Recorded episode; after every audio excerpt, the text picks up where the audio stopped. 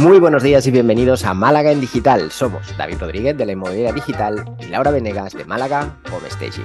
Bienvenidos y bienvenidas al episodio número 108 en el que vamos a acabar con esa trilogía de episodios en los que hablamos de los pilares básicos para emprender. Y hoy lo hacemos hablando sobre eh, rentabilidad, ¿no es así, Lau? Así es, David, es como has dicho, ya somos visibles, ya somos creíbles, ahora nos queda ser rentables, que eso ya sería el éxito de nuestro trabajo. Entonces, vamos a hablar un poquito de qué necesitamos para ser rentables y cómo sabemos si somos rentables. ¿Te parece bien? Sí, además que, porque creo que la rentabilidad es como de los tres factores quizá el más fácil de medir, ¿no? Eh, medir la visibilidad puede ser un poquito más complicado, ah, medir la confianza o la credibilidad puede ser muy complicado, pero en cambio medir la rentabilidad, si nos ponemos los, las métricas eh, correctas, es muy fácil saber si lo estamos haciendo bien o lo estamos haciendo mal. Tú tienes como dos, dos medidas, ¿no? Dos formas de medir esta rentabilidad que yo creo que son las básicas y fundamentales. Eh, cuéntanos, por favor, Lau. Bueno, vamos a empezar para saber si somos rentables es calculando cuánto nos cuesta un nuevo cliente. Fundamental. para saber realmente cuál es ese poder de adquisición del cliente y cuál es el valor de un cliente a lo largo de su vida. ¿Qué es el valor? El valor es el total de ingresos que nos dejan a lo largo del tiempo que consumen nuestro producto o servicio.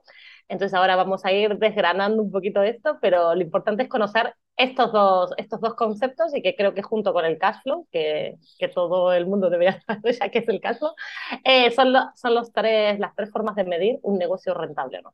Sí, además, eh, coste por cliente, que yo creo que si hiciéramos una encuesta rápida ahora entre la gente que nos escucha, me gustaría saber cuánta, cuántas de ellas saben exactamente cuánto les cuesta ¿no? esa captación por, por cliente. Y es una métrica súper importante, porque además no solo va a medir eh, o nos va a dar pistas sobre si estamos utilizando los canales adecuados o nos va a dar pistas sobre si necesitamos invertir más en esa parte o no, sino que nos va a dar una clara visión de si nuestro negocio vale la pena continuarlo o no.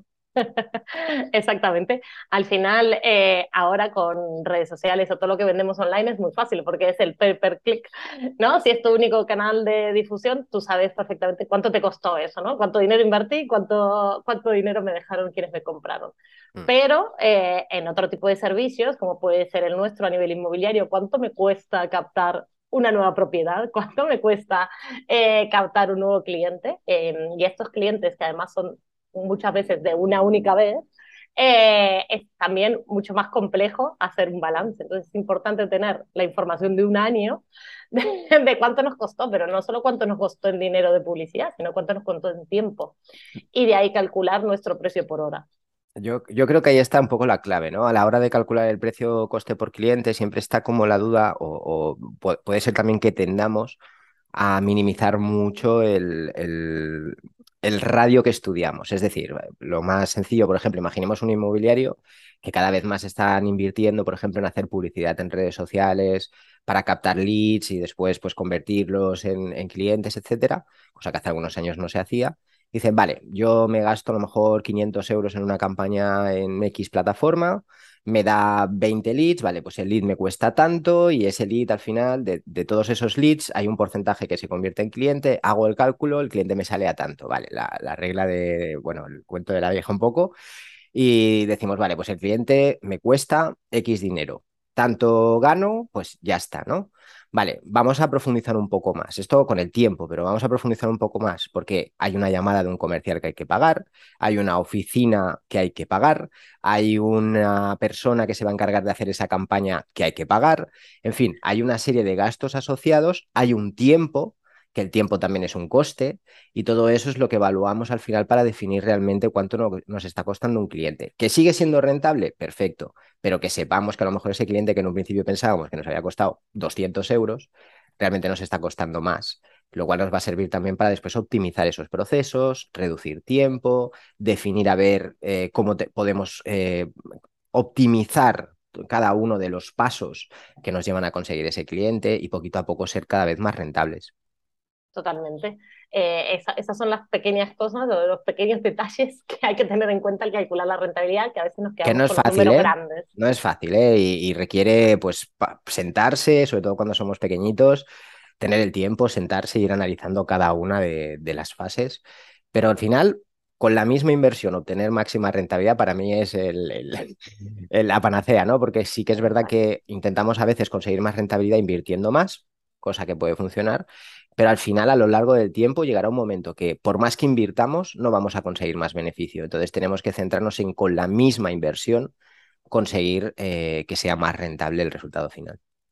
Perfecto, muy bien. Y en cuanto al valor de este cliente, que es lo que decíamos, es el total de ingresos a lo largo del periodo de vida útil, eh, lo que tenemos que hacer es exprimir ese cliente realmente, e intentar que nuestro servicio o producto sea lo más durable posible en el tiempo, ¿no? Que haya compras recurrentes. Entonces, esto habrá servicios que es muchísimo más difícil, como puede ser una inmobiliaria, eh, que, que trabaja con particulares, y habrá otros servicios, como trabajar, por ejemplo, con un fondo de inversión, que sean más rentables, ¿no? Eh, entonces, dentro de un mismo eh, trabajo, hay muchas maneras de poder hacer que un cliente sea más rentable durante más tiempo.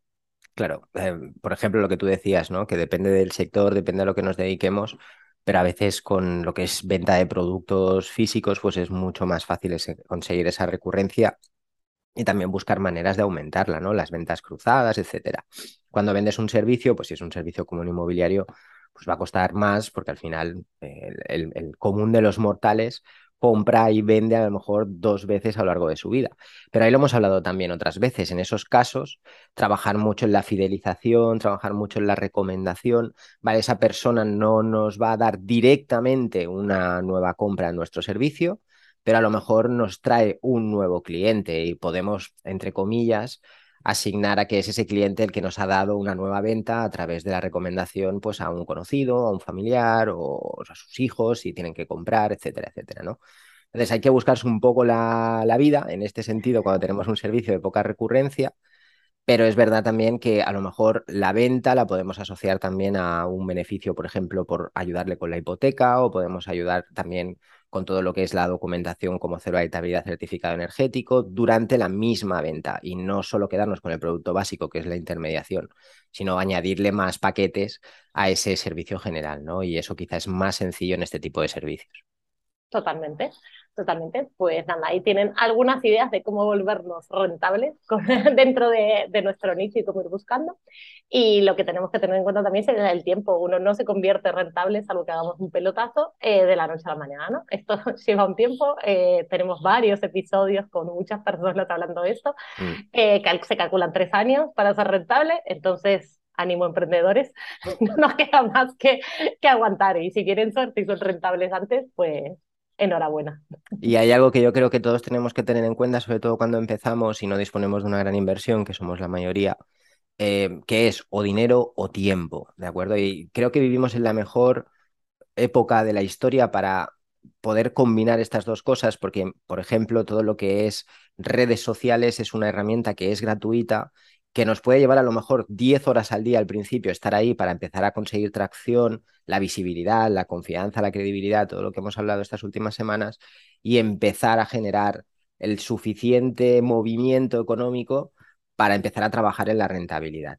¿De acuerdo? Pero en vez de invertir dinero en publicidad y en, no sé, en, una web muy cara y en todas estas cosas, partimos de lo básico, partimos de las herramientas que tenemos, pero eso sí, no tenemos dinero, tenemos que echarle horas. Esto no, no hay, que también es un coste, pero bueno, es un coste humano en este caso. Así es, así es. Hay dos caminos nada más, dinero o No hay muchos más, lo siento. La, la, suerte, la suerte no, no se puede confiar en ella. Así que nada, y, y, bueno, como apunte final, simplemente hablemos del cash flow. O sea, una empresa que a final de mes no tiene un cash flow positivo, es que está perdiendo dinero. Entonces es muy importante hacer, eh, ver los costes de producción, ¿no? Esto sobre todo eh, cuando uno tiene un producto, pero cuando uno tiene un servicio también. Pues veamos qué costes se nos están yendo y por dónde estamos perdiendo dinero. Porque si tenemos una cafetería y tenemos mal hecho el cálculo de costes, cada café que vendemos perdemos dinero. Entonces, mientras más vendemos, más perdemos. Así que hay que, hay que tener cuidado. Sé que a muchos la parte de números no nos gusta tanto mm. y nos cuesta, pero sí que hay que ser cuidadoso y hay que ser rentable, porque al final tampoco nos vamos a matar a trabajar para luego no poder llegar a fin de mes. A ver, está claro que lleva, es un proceso y lleva su tiempo y con el tiempo iremos mejorando todos estos números.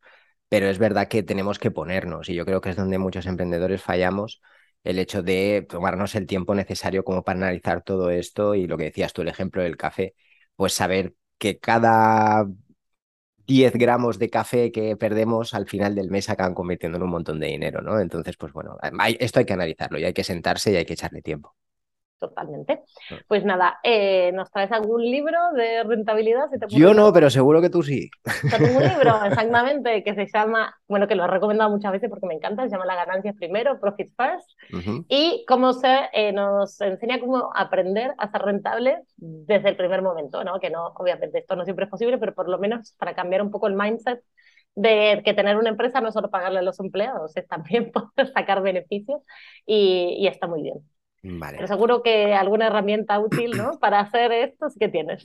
Mira, a nivel digital, en este caso, ah, tenéis plataformas que son gratuitas, como puede ser Google Analytics, donde, por ejemplo, todo lo que son vuestras campañas y demás, si aprendéis las, las configuraciones básicas para medir las conversiones, por ejemplo, esta es una herramienta que os va a ayudar mucho, muchísimo a evaluar la rentabilidad de vuestras campañas, qué parte de vuestra inversión en publicidad digital está funcionando y cuál no porque sí, está muy bien gastarse un dineral en redes sociales y tener un montón de visitas en tu web, esto está muy bien, pero al final, ¿cuáles de esas visitas se están convirtiendo en leads? ¿Cuáles de esos leads se están convirtiendo finalmente en clientes? Entonces, hay que aprender un poquito lo básico a utilizar estas herramientas para poder medir antes de empezar a meter dinero en, en este tipo de plataformas. Muy bien. Pues estupendo. Muchísimas gracias, David. Muchísimas gracias a todos por acompañarnos en nuestras conversaciones de cada lunes. Si te ha gustado el podcast, nos puedes dejar tus comentarios y likes y además no te olvides de darle a suscribir. Si tienes alguna sugerencia, nuestro email es malagendigital.com. Buena semana. Que tengáis una feliz semana, familia.